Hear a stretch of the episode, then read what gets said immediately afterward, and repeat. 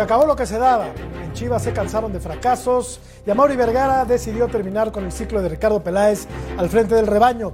Una administración polémica en la que se iba a hablar de títulos y terminamos hablando de indisciplinas y otras cosas. ¿Cómo calificar la gestión de Ricardo? Lo discutimos el día de hoy aquí en Punto Final. Comenzamos. En esta institución, a partir de ahora, se va a hablar de campeonatos, se va a hablar de liguillas, se va a hablar de éxitos deportivos.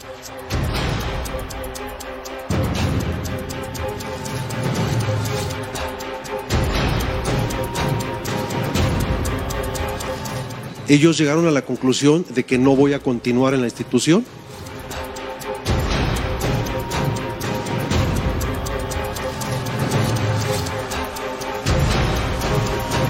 Y ahora como directivo también fallé porque no quedé campeón, que fue lo que prometí. Entonces me voy con ese reto. Afortunadamente conozco el éxito y conozco el fracaso. ¿Qué tal amigos? ¿Cómo están? Muy buenas noches. Bienvenidos a Punto Final. Dicen que el hilo se rompe por lo más delgado, por la parte más fina y Ricardo Peláez ha dejado de ser el director deportivo del equipo del Guadalajara. Beto Valdés, ¿cómo estás? Primero revisamos la encuesta, perdóname. Sí, señor. Ahora, ahora revisamos la encuesta y te saludo, Beto. ¿Cómo calificas la gestión de Ricardo Peláez con Guadalajara? Buena, fracaso rotundo, no lo dejaron trabajar, prefiero olvidarlo. Hay una opción que dice prefiere olvidarlo. Beto Valdés, ¿cómo estás? Un gusto, un gusto. Ceci, este, Ruso, Mariano, ya platicaremos ¿no? del tema. Cecilio de los Santos, ¿cómo Un estás? placer, mi querido Jorge. Un saludo para, para el ruso, un saludo para Mariano, Betito también. Un saludo a toda la gente de la Unión Americana y arrancamos con todo. Aquí estamos. Mariano Trujillo, ¿cómo te va? Muy buenas noches. ¿Cómo están? Muy buenas noches, qué placer estar con ustedes. Eh, listo para comenzar a, a debatir y seguramente a eh, pues estar en desacuerdo con muchas de las cosas que sucedieron en Chivas. Ruso, te saludamos con mucho gusto. ¿Cuál fue el principal error, así de sopetón te la suelto, de Ricardo Peláez? Les mando un abrazo a los cuatro. Bueno, uno solo no hubo, fueron varios. Eh, por supuesto que eh, hablar de más, prometer cosas, eh, mentirle a la gente, no decir la realidad que estaba viviendo Chivas, traer futbolistas que no rendían para esta institución, eh, cambiar de técnicos constantemente, no tener un proyecto, por lo menos no mostrarlo, eh, definitivamente elegir técnicos que no tenían nada que ver uno con el otro y las filosofías. Sí, hay, hay muchísimas cosas de, de errores constantes y el peor de todos para Chivas fue llegar a Chivas. Sí, porque poco tenía que ver el estilo de juego de Víctor Manuel Bucetich, quizá con el de Marcelo Michele Año, con el de Ricardo Cadena. Ahí estoy de acuerdo con el ruso, ¿no? No hubo una unificación en los criterios y sí, ha sido un fracaso rotundo, me parece, Beto, la gestión de Ricardo Peláez. Sí, sin duda. Mira, no los quiero aburrir, pero en todas las empresas tiene que haber un plan rector y dentro del plan rector tiene que haber un plan estratégico y dentro de ese plan estratégico tiene que existir objetivos a corto, mediano, largo plazo y también parte de la filosofía de la institución. Acá, como bien dice el ruso Brailovsky, no encontramos nada de eso. Diferentes perfiles de técnicos, eh, únicamente les importaba trabajar en el primer equipo, se olvidaron de las fuerzas básicas. Si revisamos los resultados en sub-20, sub-18, sub-16, también nos daremos cuenta de muchos detalles. Entonces, cuando tu prioridad es la punta del, del edificio, vamos, voy a ser más rápido para que participemos todos. Cuando tú construyes un edificio de arriba para abajo, se va a caer. Cuando no hay cimentación, cuando no hay estructuras, va a ser muy complicado. No hubo orden desde el tema de escuelas, desde fuerzas básicas, desde el primer equipo. Lo único que tuvo orden y mis respetos fue en la parte femenil. ¿eh? Pero bueno, ya seguiremos platicando, pero sí es un fracaso, pero, pero completamente, ¿no? No, pues yo estoy, yo estoy de acuerdo con, con- con todo lo que están comentando, yo estoy de acuerdo con el ruso también. A veces abrir la boca y prometer Sí, cosas sí, que, sí, no, que no las vas a cumplir o que de pronto no se pueden cumplir, también eso es, es complicadísimo. Jugadores que se fueron, Sí. ¿no? Y, y jugadores importantes, ¿eh? Porque este pibe que está en el América ahora que le está rompiendo. Sendejas, Sí. era jugador de Chivas, ¿eh? Sí. Entonces, todo ese tipo de situaciones pasa para que después, claro, los dueños de un equipo te empiezan a poner palomita o cruz. Claro. ¿no? Porque además la urgencia de resultados en el fútbol es fundamental. Digan, me digan lo que me quieran decir, el fútbol es urgente de resultado. Si no ganas te tienes que ir. Y no es cortar por lo más fácil, ¿eh, Jorge? Porque a veces cortar por lo más fácil es correr al El entrenador. ¿no? Sí, sí. No es lo mismo estar en la cancha de corto que estar arriba checando, ¿no? que es tu obligación, por supuesto, ¿no? Que es un trabajo pesado, sí, pero la presión, presión, la tiene el técnico y la tienen los jugadores. Sí, Yo señor. te pregunto, Mariano, ¿hay algo rescatable de la gestión de Ricardo Peláez? ¿Algo bueno que me puedas decir entre todo lo negativo que ya se ha dicho en esta mesa? Eh, difícil, difícil porque si fuese otra la institución te podría decir que el que están saliendo canteranos, ¿no? Al menos que están jugando canteranos en el once ideal, pero esto es Chivas y con eso no alcanza. No, Chivas no es un desarrollador de jugadores, Chivas es uno de los equipos más grandes de México y lo dijo Ricardo, su afición es muy exigente y con esta exigencia viene los títulos. Para mí el principal error de Ricardo Peláez fue no decir lo que hoy dijo cuando llegó. La realidad de Chiva es aquí, eso lo dijo él. La realidad de Chivas ni es aquí ni es abajo. Chivas no está para quedar campeón, Chivas no estaba para pelear descenso, sino está para la medianía. Si él hubiese llegado con ese discurso partiendo desde ahí, creo que podríamos haber visto cosas eh, positivas en el crecimiento de, pero cuando llegas prometiendo títulos y tú te das cuenta que la realidad es la medianía, pues es muy difícil, ¿no? Te vas como se fue hoy Ricardo, sin títulos. y fracasando rotundamente. Creo que coincidimos todos. Nos vamos a ir hasta Guadalajara, donde está José María Garrido. Eh, Chema, te preguntamos, buenas noches, ¿cómo sentiste a Ricardo Peláez en eh, su despedida al frente de la dirección deportiva de El Rebaño Sagrado? Una tarde complicada para Peláez. Eh, te escuchamos, Chema, adelante. ¿Cómo estás, Jorge Murrieta? Qué gusto saludarte. Muy buenas noches. Un abrazo desde Guadalajara. Eh, abrazo a los amigos de Punto Final, donde aquí en el Estadio Akron, hace algunas horas, se despidió Ricardo Peláez de la dirección deportiva del Guadalajara. Una decisión a la cual llegó la familia Vergara, a quienes les agradeció la oportunidad de haber estado al frente del proyecto deportivo en los últimos tres años. Una decisión que el propio Peláez compartió. ¿Cómo fue esa decisión? ¿Cómo se llegó a ese punto? ¿Les parece? Escuchamos las palabras, los conceptos del propio Ricardo Peláez. Ellos llegaron a la conclusión de que no voy a continuar en la institución. Me agradecieron lo que ha sucedido y yo les agradecí más la oportunidad. Este es una decisión que en su momento, en ese momento le dije a Mauri, la comparto totalmente. Yo no vine aquí ni me pagaron a aprender.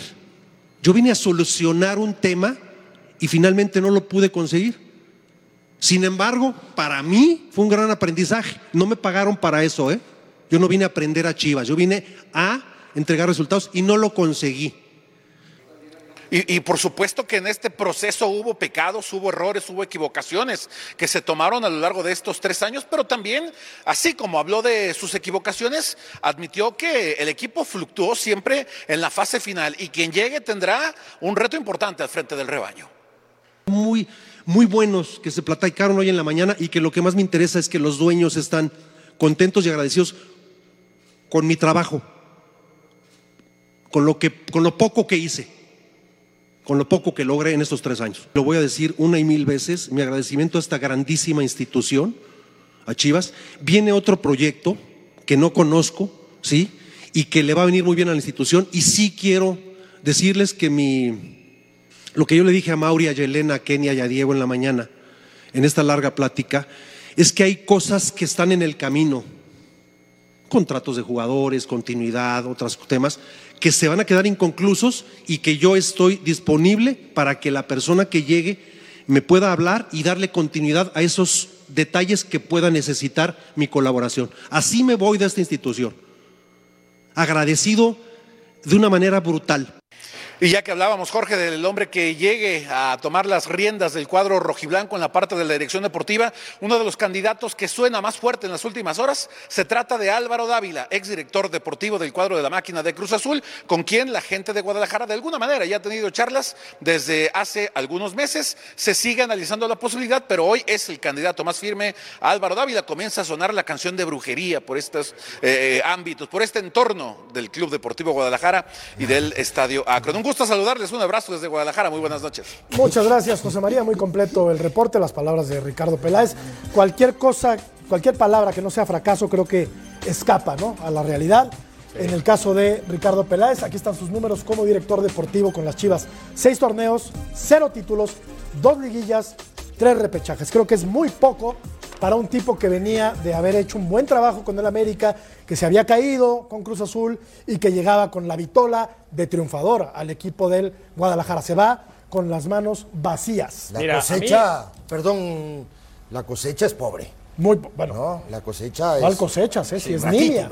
Raquítica, claro. Eh, digo, entonces, la verdad, digo, eh, pero, pero digo, no, no entendí, me, me dio mucha risa lo que dijo, algo de brujería, dijo eh, Acá Chema. estoy. Ah, no, ese es otro. Entonces, aquí, aquí te tengo, Betito. No, me da, me da, ah, digo, de pronto es eh, eh, sincero, ¿no? Al decir que, que fue un fracaso. No, no pero- podía pero, decir, ver. no podía decir que había algo positivo. quiere que en el diga? proceso. Mira, claro. La verdad, digo, Claro, mira, mira cómo se, te van, cómo se te van cayendo los personajes, ¿no? Él trabajó en eh, selección eh, mexicana, en Federación Mexicana de Fútbol para selección mexicana. En América hace una buena gestión, también de la mano de Miguel Herrera, porque si tú no hablas bien de lo que hizo Miguel, que Miguel es el que gestiona el vestidor, estamos todos locos. Y después, en Cruz Azul, que es ahí en donde dije, me lo cambiaron a Ricardo, ese hombre temperamental, con personalidad, que va de frente. Cuando a Ricardo le tratan de imponer, cuando vino toda esta vorágine en Cruz Azul de directivos y le tratan de imponer a técnicos y le dicen vamos a tener a tal, dice renuncio, hizo un dramón, hizo un circo, salió diciendo eh, mil cosas de Cruz Azul, llega a Chivas y le ponen a Leaño. Yo creo que Y le ponen a Leaño y se queda. Dices, ya no entendí. O sea, en Cruz Azul sí tiraste la toalla y en, eh, y en Chivas te quedaste, aceptaste lo de Leaño, Ruso. Muchas, muchas cosas que, que no checan, ¿no? Yo pensé, Ruso, que después de una renuncia en televisión no había nada más bajo, ¿no? Y bueno, vino a Guadalajara. Ah, bueno. Sí, sí, y, y muchas de las cosas eh, que están diciendo son ciertas. Lo que acaba, el ejemplo que acaba de dar Betito es totalmente claro, ¿no? Allá sí, acá no, este, le convenía, no le convenía. Va por sus propios intereses. Y le importa un cuerno todo lo que piensen los demás. Pero a mí, ¿sabes que me, me extraña? Porque, perdón, no estuvimos en esa reunión, pero Ricardo, textuales palabras de él, no de nuestro reportero, fueron eh, a Mauri y su gente me dijeron que están contentos con mi poca gestión hecha en Guadalajara. Entonces el problema no es Peláez, el problema es de los dueños. Si están contentos con lo que hizo, no me bromen. ¿Cómo le va? No, no le creo. No, esa no se la creo. un no se la creo. Yo creo que el eso es- tipo este tiene un ego enorme. No, Sí, sí. Pero, Eso- pero no me diga, pero- no me diga que No, no, es, es- Perdón, es- perdón, Jorge. Yo lo que digo es. Sí, te dejo, te dejo terminar. No, no, no, no, no, te iba a decir, Ruso, que es un eufemismo, ¿no? O sea, eso es un eufemismo. O sea, decir algo para eh, ocultar lo que realmente quieres decir. ¿O no, Mariano? Sí, sí, totalmente de acuerdo. Pero mira, creo que hoy todos los reflectores están dirigidos hacia Ricardo Peláez, ¿no? Pero yo iría un poquito más allá y con esto habría veto al inicio, ¿no? El problema es que Ricardo Peláez dijo, mi proyecto no funcionó y va a llegar otro proyecto que no lo conozco. Me parece que en una institución tan grande como Chivas, el proyecto tiene que ser claro y con base en ese proyecto escoges director deportivo, jugadores, entrenadores, porque si no vas hacia donde te lleva el viento. Mañana llega Bielsa y Chivas juega de una forma, pasado llega eh, Van Basten y juega de otra forma, mañana llega... Entonces, ¿cuál proyecto? ¿no? Entonces, ¿cuál es la filosofía del equipo? Entonces, ¿cuál es el ADN de la institución? Entonces, coincido con el ruso que me parece que el problema, o no sé si sea un problema, es de los dueños, ¿no? Que ahora dicen, suena Álvaro Dávila, y lo digo con mucho respeto porque lo quiero mucho. Álvaro consiguió un título con Morelia y un título en Cruz Azul. ¿Cuántos años tiene de Qué directivo? bueno, que- que se puso el título de Entonces, Cruz Azul, Me parece ¿eh? que estamos... me- me- Sí, me- bueno, exactamente, ¿no? Entonces me parece que estamos tirando piedras para ver, para ver cuál pega, ¿no? Para ver cuál pega y, y regresa Chivas a lo que era. ¿Sabes qué es una vergüenza, Mariano? Que yo escucho proyectos y son lluvias de ideas.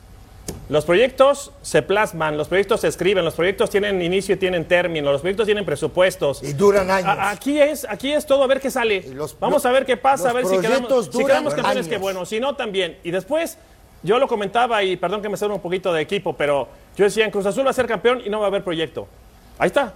O sea, no son proyectos, son ideas que se hacen en la mesa Sí. y dices, oye, hoy se me ocurrió esto, Mariano, ah, vamos a hacerlo, ah, no salió. Es que fue- me falló el proyecto y dices, es pero, ridículo. pero, pero los proyectos. hagamos otra cosa. No, claro. no. puede Claro, los proyectos para mí, eh, ojo, digo, los proyectos para mí son proyectos a, a mediano y largo plazo. Son proyectos. Esos proyectos, Sí. ¿no? Y, y como decías, que se plasman. Ahora, después hay baldazos, como el caso este, ¿no? Por ejemplo, arrancó con Tena, no le sirvió Tena, no Sí, le sí, gustaba sí, sí. Tena, o no sé si le quiso imponer jugadores, no tengo ni idea, ¿no? Luego Bucetich, tampoco caminó Bucetich. Leaño. Luego Leaño, que es de la misma, a Leaño se lo que, que es de la misma cofradía, porque es de la familia, Sí. ¿No? Ahí están, y al final están. termina Ricardo Cadena intentando rescatar algo que venía mal desde hacía mucho tiempo. Claro. ¿Me entiendes? Ahora, Russo, estamos analizando nada más la gestión de, de Ricardo Peláez. Pero históricamente, bueno, no históricamente, 20, 20, unos 20 años para acá, desde que tomó las riendas del equipo Jorge Vergara, que en paz descanse, Chivas ha dado bandazos. ¿Cuántos técnicos han pasado, Russo, por Guadalajara desde el 2001, 2002? Han sido demasiados, así no puede florecer un equipo grande como lo es Guadalajara. Es más, yo le iría quitando el título de equipo grande, dejándolo en el equipo más popular del país. Bueno, eh, en algo tenés razón. Yo igualmente respeto mucho a Jorge, que paz descanse, porque me tocó conocerlo. Un tipo que fue aprendiendo a medida que fue metiéndose en el fútbol y se fue dando cuenta de muchísimas cosas y terminó logrando, terminó logrando eh, lo que él más quería, ¿no? Que su equipo levantara, levantara un trofeo y se fue metiendo y con la forma de comportarse él, por lo menos uno decía qué personalidad, porque entraba al vestidor y les agarraba miedo a todos, ¿eh? Cada vez que pegaba un grito se metía en el vestidor. Después de que fallece, desgraciadamente, eh, Jorge eh, toma la rienda a su hijo, que no era un tipo, o que no es un tipo que tiene que ver con el fútbol. Trata de copiar, trata de meterse, trata de asesorarse y de juntarse de una manera sumamente interesante, con gente que tiene que ver con el fútbol, para que él se inserte rápidamente en esto. Pero elige mal. Elige, por ejemplo, Ricardo Peláez, que es un tipo que le importaba un cuerno después de lo hecho. Bueno, a ver, va- vayamos a la América, creo que todavía estaba Ceci. Cuidado, ¿eh? Sí. Cuando llega Herrera, que es Herrera el que hace todo y compone Claro, todo, sí. a Herrera lo trae de Luisa, no lo Sí, trae sí, yo no- Peláez. sí, no, sí, no, pero- no, no empecemos a cargar cosas Sí, que no fueron, ¿eh? Primero. yo no estaba- Después yo- Cruz Azul, un desastre total. Sí, Claro. sí. Russo, yo, yo, Este, a mí, a mí me, sí. me- a mí me cortó la cabeza. Y tú lo sabes. A mí, a todos, Bueno, toda la gente a que vos, trabajaba ahí, Alfredo. a todos. No solo a mí. Sague, por todos, eso te digo, todos. por eso te digo, por eso te digo, acá, en ese acá un es donde personaje, el personaje, sí, y, y- y el personaje más que nada es él y no quiere tener a nadie al lado que le pueda llegar a quitar un poco de protagonismo. No podés ser protagonista, creo que lo decía Ceci en un principio, cuando ya sos directivo, cuando ya estás en la tribuna. El protagonismo lo tienen lo- los técnicos y los técnicos se lo pasan a los jugadores cuando son inteligentes y son ellos los que terminan siendo los protagonistas. Entonces, yo lo miro, por ejemplo, a Santiago, a Santiago Baños. Santiago aparece una vez cada dos mil años. Claro. No da la cara, el tipo no tiene por qué estar y la da una vez cada tanto cuando le hinchan mucho para que dé una entrevista. Si no, el tipo tranquilito de su trabajo, lo que hace, y mirá que se bancó las mil y una que lo insulten, ¿eh? Y el tipo, eso es un director deportivo, el tipo que está tran- callado, tranquilo, en su momento el Yayo de la Torre, tampoco aparecía demasiado. Este tipo es él, protagonista es él, y si él no está, no sirve para nada nada, porque en la América también este, lo echó a patadas del vestidor el turco Mohamed cuando se metió ahí adentro, que quiso dar un par de indicaciones, o sea, a ver dónde se vio una cosa por el estilo. Por eso digo, son muchas cosas que no se conocen, que no se saben, gente que desaparece. No, pero es verdad, Claro que es verdad, verdad. es verdad. Claro o no se acuerdan por qué terminó jugando Alvarado, o no se acuerdan por qué terminó saliendo campeón de la América con Alvarado de lateral derecho. Miren, saben que mejor me callo. Mejor me callo. Sabes muchas cosas, Ruso, que ya nos dirás, que ya nos dirás en algún momento. Bueno, suena Álvaro Dávila, ¿no? Es el nombre que más se ha eh, tocado en los últimos, eh, en el- las últimas horas. Alejandro Manso y Mariano Varela. Pero eso ya están. O sea, Esos ya están, sí. claro. Marianito, Álvaro- Marianito Varela ya Álvaro está no. en el club hace mucho tiempo. Sí, Álvaro. Álvaro Dávila no, es un tipo que conoce el medio, ¿no? Trabajó muchos años en una televisora, fue director deportivo del equipo, ¿no? Mariano Eh, nos puede explicar mejor de Álvaro, porque también cuando dicen es que salió campeón en Cruz Azul, no señores. A ver, bueno, La pues- gestión ya venía anterior, Marianito, ¿eh? Entonces, ¿no te Mariano- gusta, Mariano Mariano? conoce a- No, no, bueno, o sea, fi- fi- finalmente, finalmente, este Álvaro estaba ahí, ¿no? Y, Sí, sí, igual que como dice Russo, hay cosas que tal vez nosotros no conocemos desde afuera. Eh, lo de Morelia es porque es de él, ¿no? Y porque eh, me tocó ser jugador de, de Morelia Sí, ah, cuando claro. él era presidente del Claro, equipo, cuando era directivo.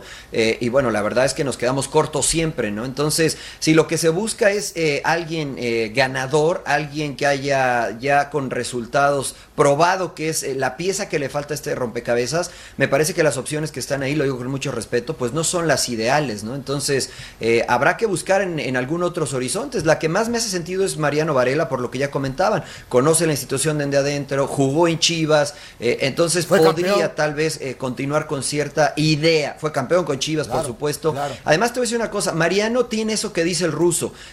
Yo sé que no te gusta la palabra, Beto, pero, pero sí es de perfil bajo, ¿no? Sí, sí deja que otros sean protagonistas, eh, pero, pero entiendas en el buen sentido, sí, sí, ¿no? O claro. sea, Claro. no busca protagonismo, ¿no? Y eso lo digo de perfil bajo. No, no me importa que los demás brillen, no me importa que lo, porque además creo que eso, eso hacía en la cancha, ¿no? Él hacía el trabajo sucio Sí, sí, sí. para que otros brillaran. Y creo que eso le podría venir bien a una institución como Chivas, donde los protagonistas tienen que estar en la cancha y los reflectores tienen que girar hacia el banquillo y hacia los 11 que están en el terreno de juego. Qué bueno que lo dices tú, Mariano, porque ayer, antier, la semana No, pero pasada, Mariano sí se la estuve compro, a ti no. tratando, A estuve ti no, a tratando de convencer a. Beto que la palabra o el término perfil bajo no es peyorativo.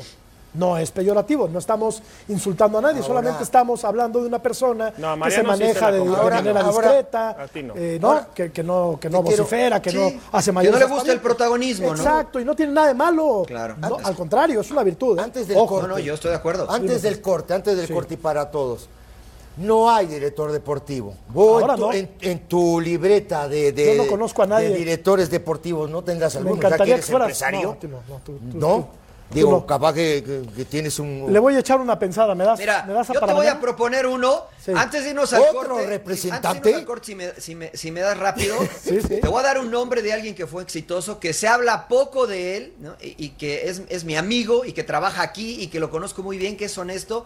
El emperador Claudio Suárez, en la gestión que hizo un Querétaro, lo hizo de manera espectacular. Monstruo. Pero muy poca gente lo conoce, como dice el ruso. Sí. Pero mejor me quedo callado porque este, después dicen Va a que estoy estar de representante gente. también de, buen de- representante. de Claudio Suárez. A ver, Arranca de representante que- también. Yo ando buscando a representante pausa. también, ¿eh? Tenemos que ir a la pausa. Ramón Ramírez. Es que Ah. la dirección deportiva conlleva a muchos temas. O sea, un Pero director mira, a, en a Ramón no le interesa. No, Claro. pero sería bueno, ¿no? ¿No sería una buena opción? Lo platicamos después de la pausa. Sí, Continuamos sí, sí. aquí en punto final. Y regresamos para hablar de las águilas que van por el título número 14.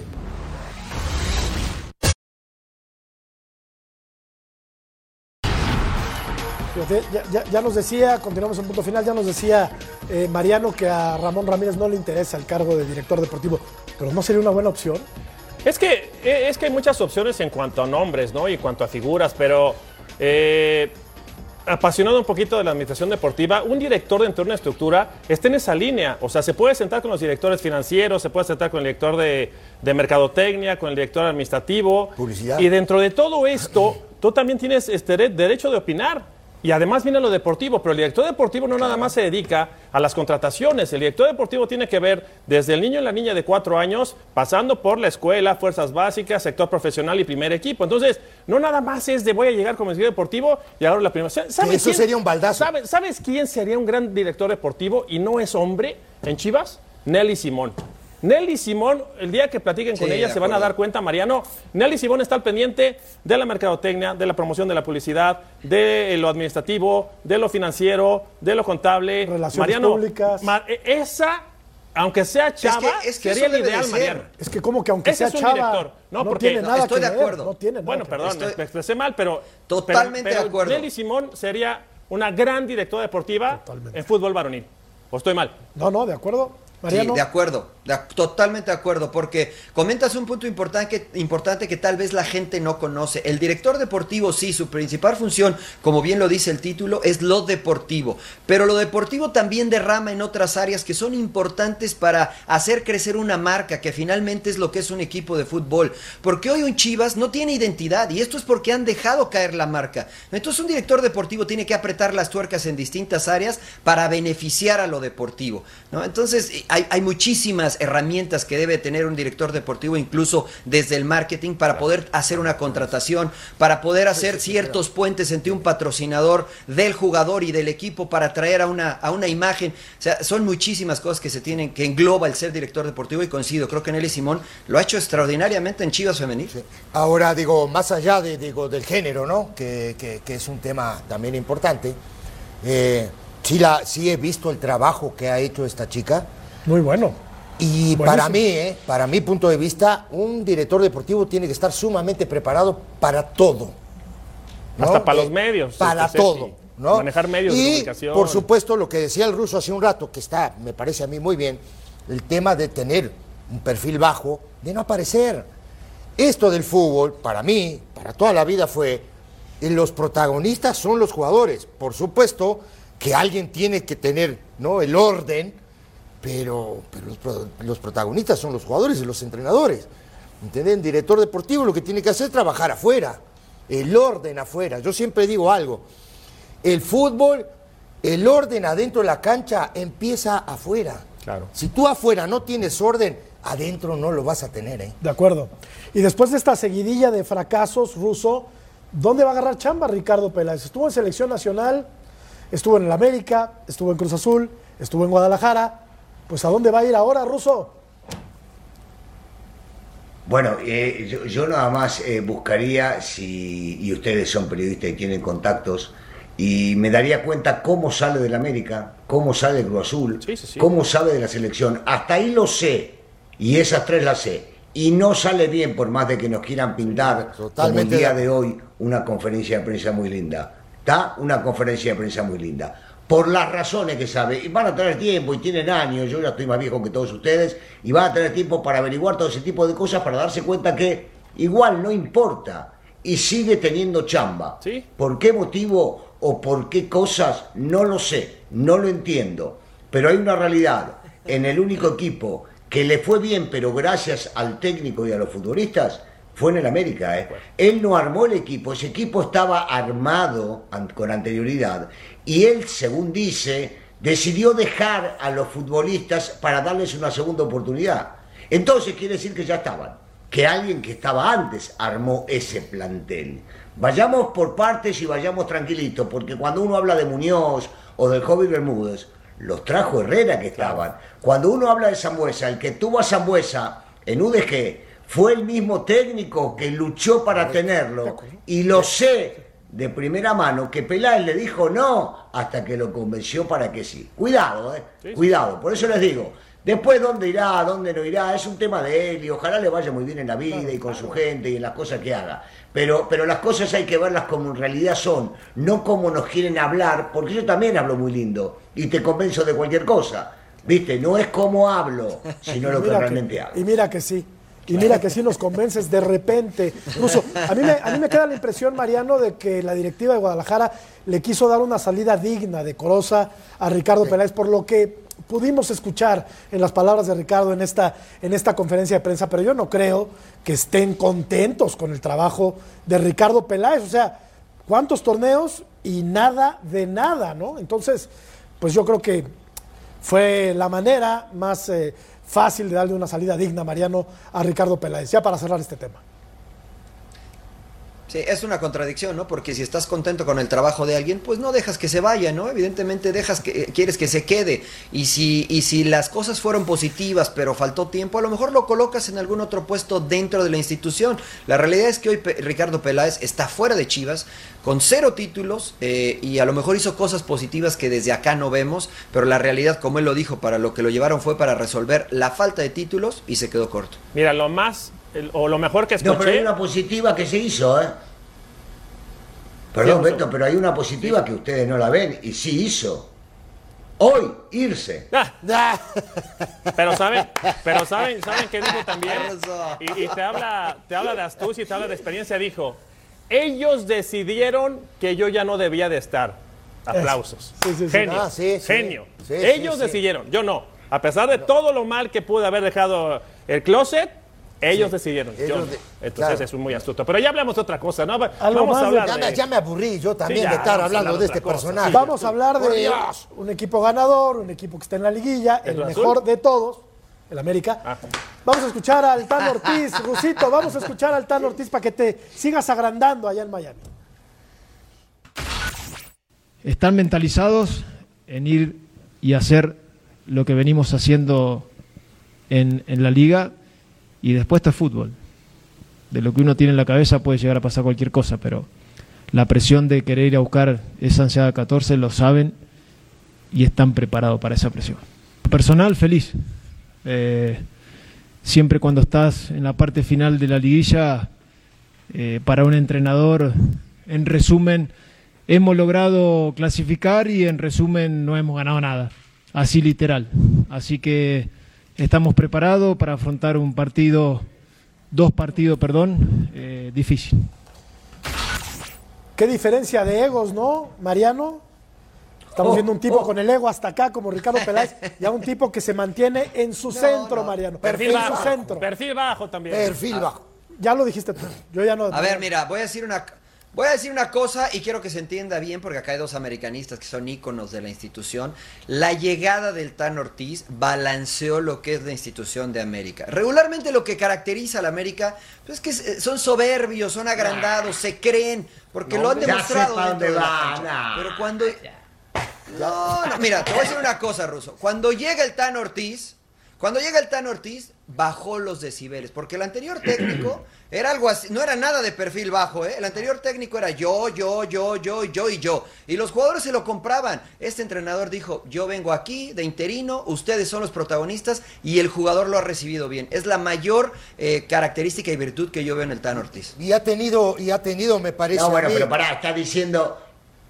Está diciendo que medio lo, equiparó todo. No, no, no, para, para un minuto, para un minuto. Porque no equiparó nada. El Tano tiene una personalidad que, es la suya y que es respetable. Y lo que hay que valorar o no es el trabajo que hace, que hasta el momento fue excepcional. Dos, lo que acaba de decir. Hicimos un muy buen, muy buen torneo. Si la liguilla no somos campeones, termina siendo un fracaso y no logramos nada. Todo eso es maravilloso, pero eso se lo vas a escuchar a cualquier técnico que pasa por el América. Pero la realidad que el americanismo no, no, es, no es como lo es el Tano, que tiene una gran virtud, que está logrando todo lo que está logrando. ¿De acuerdo? Sí, agrandado, soberbio, nos llevamos el mundo por delante. Es verdad, es verdad, pero no vino a bajarle un poco los decibeles. Yo te estoy entendiendo, Marianito, ¿eh? No vino a bajar ningún decibel.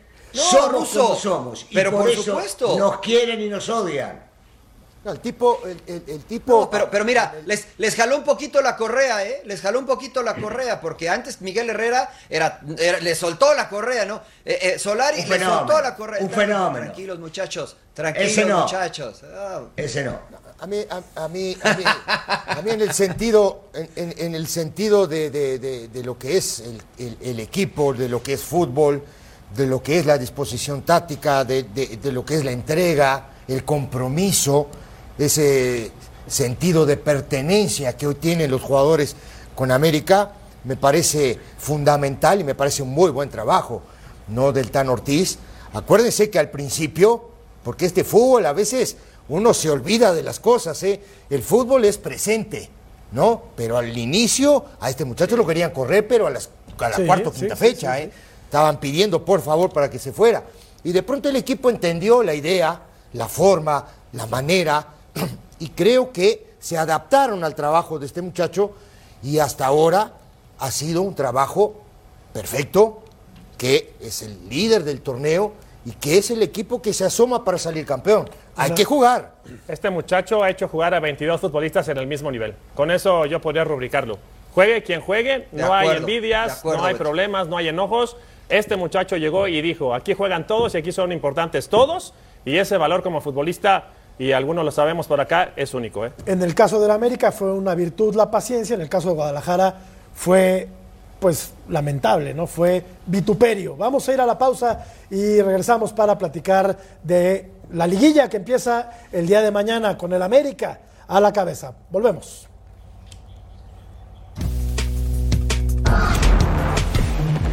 Y volvemos para platicar del Puebla. Anthony Silva en exclusiva para Fox Deportes.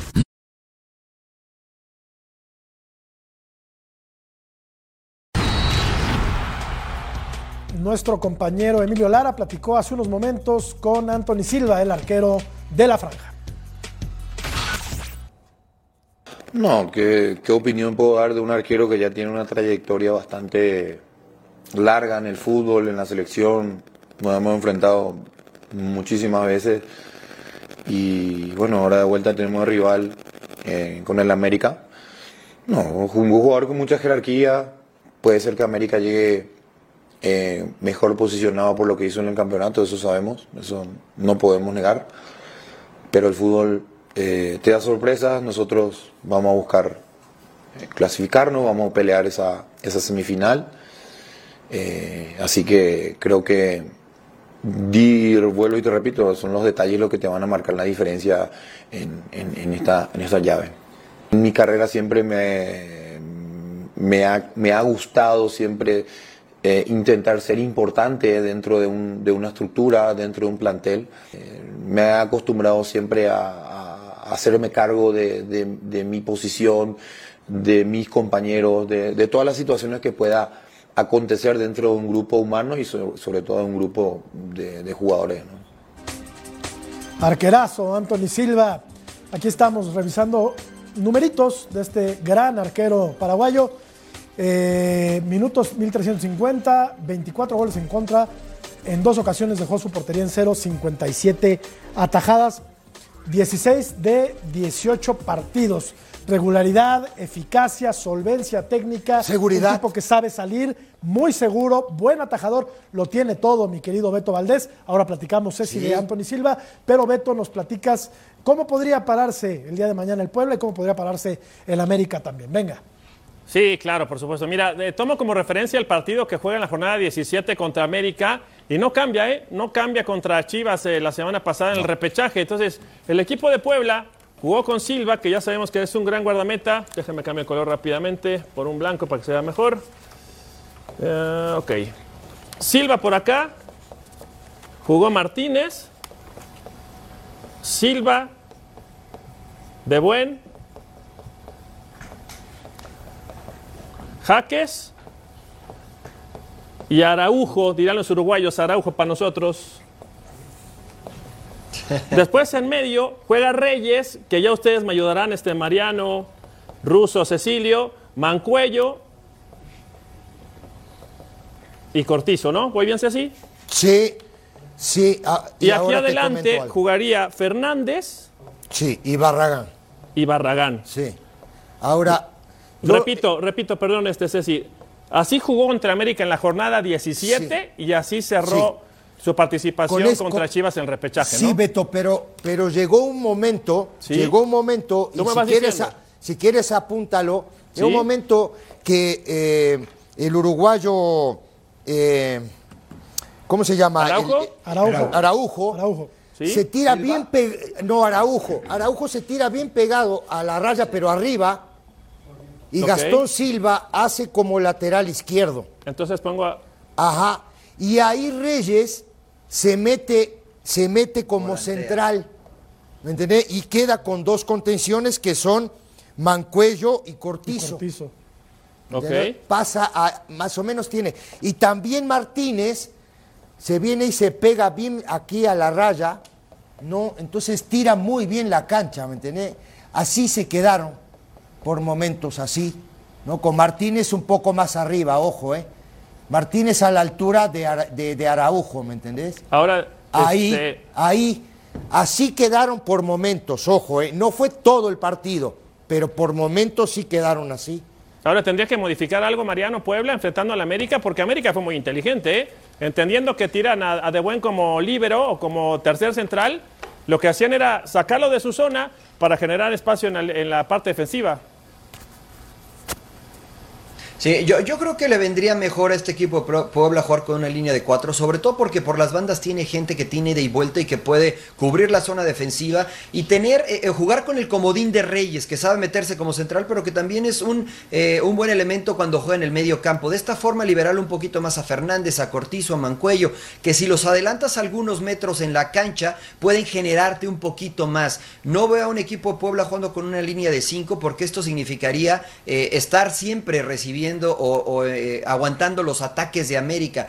Eh, a mí me gustaría que jugaran con una línea de cuatro, con esa flexibilidad de Reyes, ¿no? De que se pudiera meter si es necesario y si no también adelantar para pelear la pelota en la zona media y no en el tercio inicial de su cancha defensiva. ¿Algún futbolista ruso de Puebla que te preocuparía?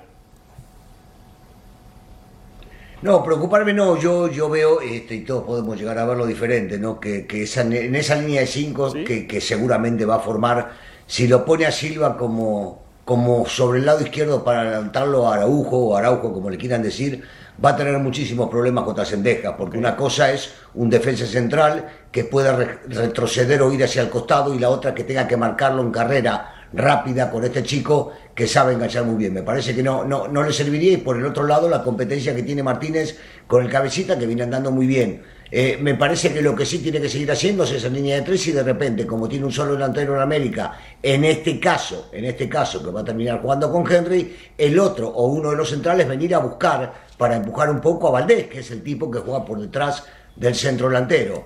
No me parece que Cortillo tenga que hacer la función de doble 5. Ahí Mancuello y Reyes, Mancuello y De Buen, de repente cuando hacen el intercambio, son mejor y de esa manera, tanto Fernández, Cortillo pueden acercarse mucho más a Barragán.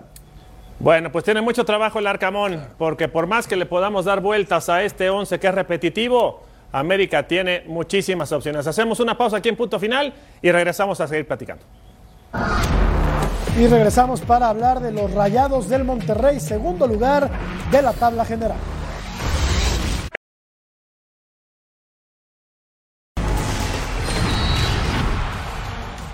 Sabemos lo que representa Funes para nosotros y para la institución y para los rivales también, así que es muy, muy importante, de, mucha importancia tenerlo, tenerlo otra vez con nosotros. Queremos pasar, estamos confiados y, y bueno, queremos hacer un buen papel para tratar de, levantar esta copa que tanto anhelamos. Todos los encuentros son, son complicados y más en liguillas, eh, sabemos eh, lo, que representa también. Pero como, como lo dije, la verdad no- nosotros nos hemos preparado bastante bien y si queremos campeonar tenemos que ganar aquí, allá y donde sea. Así que el grupo está consciente de eso. Qué importante Celso en el esquema táctico de Víctor Manuel Bucetich. Eh, Russo, eh, se ve una, se antoja una serie pareja, ¿no? Aún a pesar de la diferencia de puntos en la tabla general, yo creo que Cruz Azul tiene cómo competirle al equipo de el Monterrey. Sí, no es el mismo Cruz Azul que se enfrentó contra ellos eh, durante el torneo local.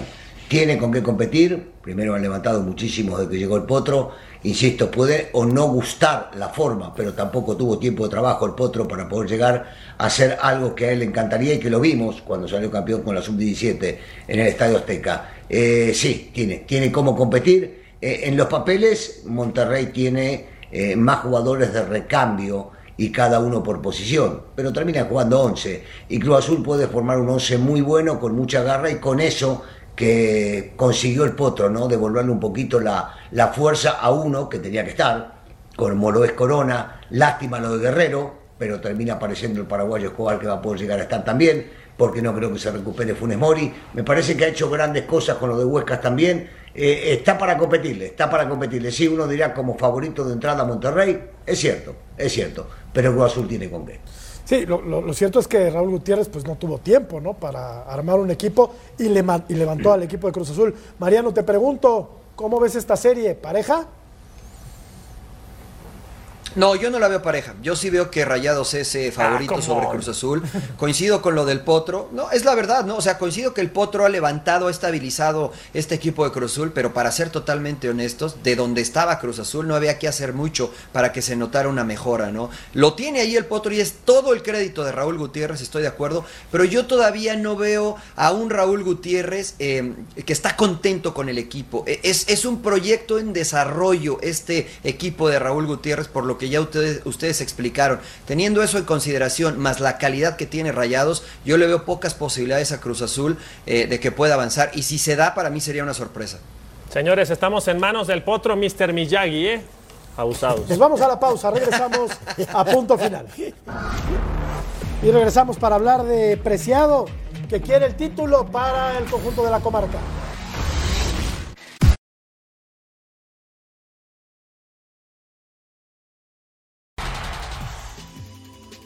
Importante poder cerrar en casa, pero sabemos que visitante eh, hemos sido muy fuertes. También hemos, como te digo, esperemos en Toluca sacar un buen resultado y venir aquí a casa a, dar lo mejor para pasar a la siguiente fase.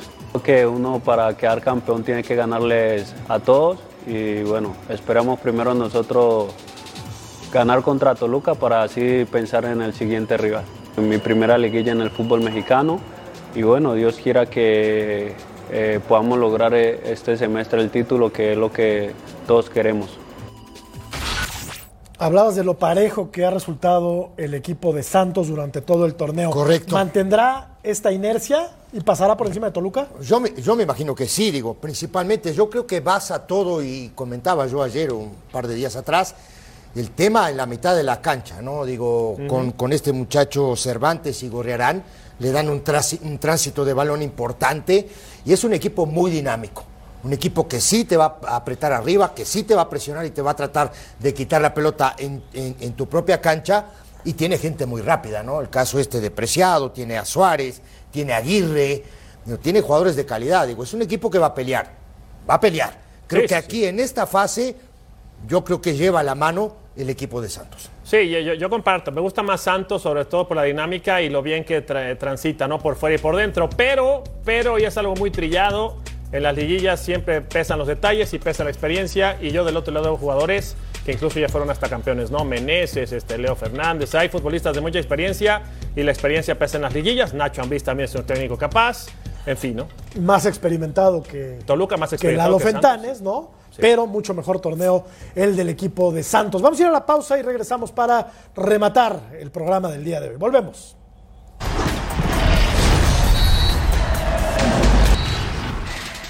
Nos vamos yendo, Ruso. ¿Ya pusiste las chelas a enfriar para mañana? ¿Las chelas? Pues para ver el fútbol. Dice que nada más que sí. Bueno, está bien. Marianito, yo sé que tú eres gente decente que no bebes. Pero bueno, ya estás listo para, No para bebo, ver los no partidos bebo, de pero mañana. este, sí, Ya estás. por supuesto, ya listos para disfrutarlos. Perfecto, cerramos la encuesta del día de hoy. ¿Cómo califican la gestión de Ricardo Peláez al frente del Guadalajara? Buena, 3%. Fracaso rotundo, 71%. Hay quien dice que no lo dejaron trabajar y hay quien dice también que prefieren olvidar la Beto. Yo lo hubiera cerrado, o la, la pregunta hubiera sido diferente. ¿Cómo calificaría la gestión de Peláez y por qué cero? ¿Y por qué? Exactamente. Nos vamos, Ceci. Un placer, un lujo y un orgullo estar con ustedes. Y recuerden Vámonos. que pueden ver los videos cortitos en YouTube. Es correcto. ¿Eh? Miles y miles de vistas. Gracias, Ruso. Gracias, Mariano. Beto. Ceci. Hasta mañana. Pásenla muy bien. Abrazo. Bye.